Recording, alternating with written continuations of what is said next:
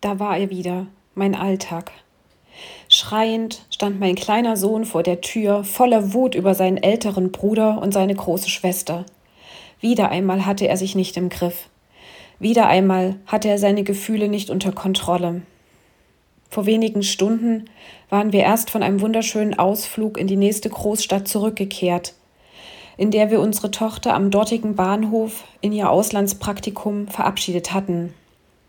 Im Anschluss fuhren wir in unsere Lieblingskirche zum Gottesdienst, weil Leo Bigger, der Seniorpastor von ICF Zürich, als Gastprediger eingeladen war. Wie schön war es, ihn persönlich zu sehen und ihn vor dem Gottesdienst sogar zu treffen und zu erleben, dass er ein ganz normaler und absolut bodenständiger Mann ist. Er kam voll sympathisch rüber. Wir erlebten einen lebendigen, begeisternden und inspirierenden Gottesdienst in einer jungen Kirche mit. Und nun war er wieder da, mein Alltag. Der Wutanfall meines kleinen Sohnes am Abend holte mich wieder unsanft zurück. Tagsüber die Begeisterung über das Erlebnis in der lebendigen Kirche, abends der normale und für mich herausfordernde Alltag zu Hause. Da wir als Familie am Morgen alle sehr früh aufgestanden waren, war ich schon sehr müde. Ich merkte, wie ich zu Hause förmlich in ein emotionales Loch fiel. Die Anspannung des Tages ließ nach. Ich ließ den Tag nach und nach Revue passieren und merkte, wie Tränen in mir aufstiegen. Mir wurde auf einmal bewusst, dass die Kirche, zu der ich mich vor Ort halte, nicht das ist, was ich mir unter lebendiger Kirche vorstelle. Natürlich ist es ein Wagnis, dies hier in meiner Alltagsperle so auszusprechen. Mit diesen Gedanken mache ich mich angreifbar. Diese Leidenschaft, diese Lebendigkeit, diese coole Musik und die Begeisterung fehlen mir hier vor Ort. Das machte mich traurig und hilflos. Ich musste nochmal an die frische Luft rausgehen. Ich ging meine kleine Runde am Feld- und Waldrand. Unterwegs fiel mir eine Geschichte aus der Bibel ein, Dort wird erzählt, dass Jesus sich drei seiner Jünger und Freunde genommen hatte und mit ihnen auf einen Berg gestiegen war. Dort, so lese ich in der Bibel im Evangelium des Matthäus, veränderte sich Jesus vor ihren Augen. Sein Gesicht leuchtete wie die Sonne und seine Kleider strahlten hell. Plötzlich erschienen sogar Mose und der Prophet Elia. Sie redeten mit Jesus. Petrus, ein enger Freund von Jesus, der dabei war, rief begeistert aus Herr, hier gefällt es uns.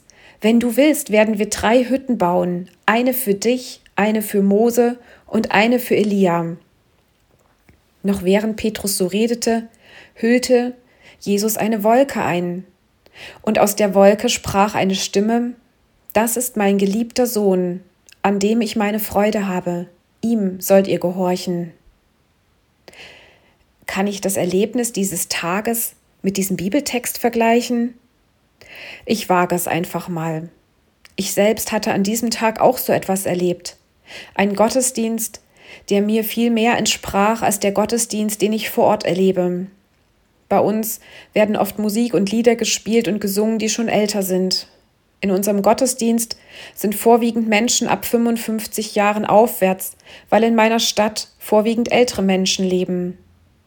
Ich nehme eher wahr, dass es lange dauert, bis sich neue Ideen, Gedanken und Lieder etabliert haben. Es mangelt an Mitarbeitern, und am meisten macht mich traurig, dass ich erlebe, dass die allermeisten Menschen in meiner Kirche keinen Blick für neue Leute haben. Da ich selbst einmal zugezogen war und weiß, was es bedeutet, neu zu sein, habe ich mir sehr bald vorgenommen, dass ich auf neue Leute zugehen werde. Ich möchte Menschen das Einfinden in unsere Kirche erleichtern und gehe bewusst auf Menschen zu, die ich noch nicht kenne, und begrüße sie kurz. Aus mancher Begrüßung ist schon ein herzlicher und sogar freundschaftlicher Kontakt entstanden. Nun habe ich heute eine Kirche erlebt, die mir viel mehr entspricht. Natürlich weiß ich, dass es keine ideale Kirche gibt. Auch diese Kirche wird ihre Sorgen und Probleme haben, und wenn ich Teil dieser Kirche wäre, würden mir genauso auch deren Sorgen und Probleme, die sie haben, auffallen, bestimmt auch mancher Mangel. Ich bat meinen Mann, ob wir noch zusammen beten würden. Ermutigend fand ich, dass mein Mann im Gebet sagte, Jesus hat gesagt, In der Welt habt ihr Angst, aber seid getrost, ich habe die Welt überwunden. Mir fiel dazu auch noch ein Vers aus der Bibel ein, in dem es heißt, Unser Glaube ist der Sieg, der die Welt überwunden hat.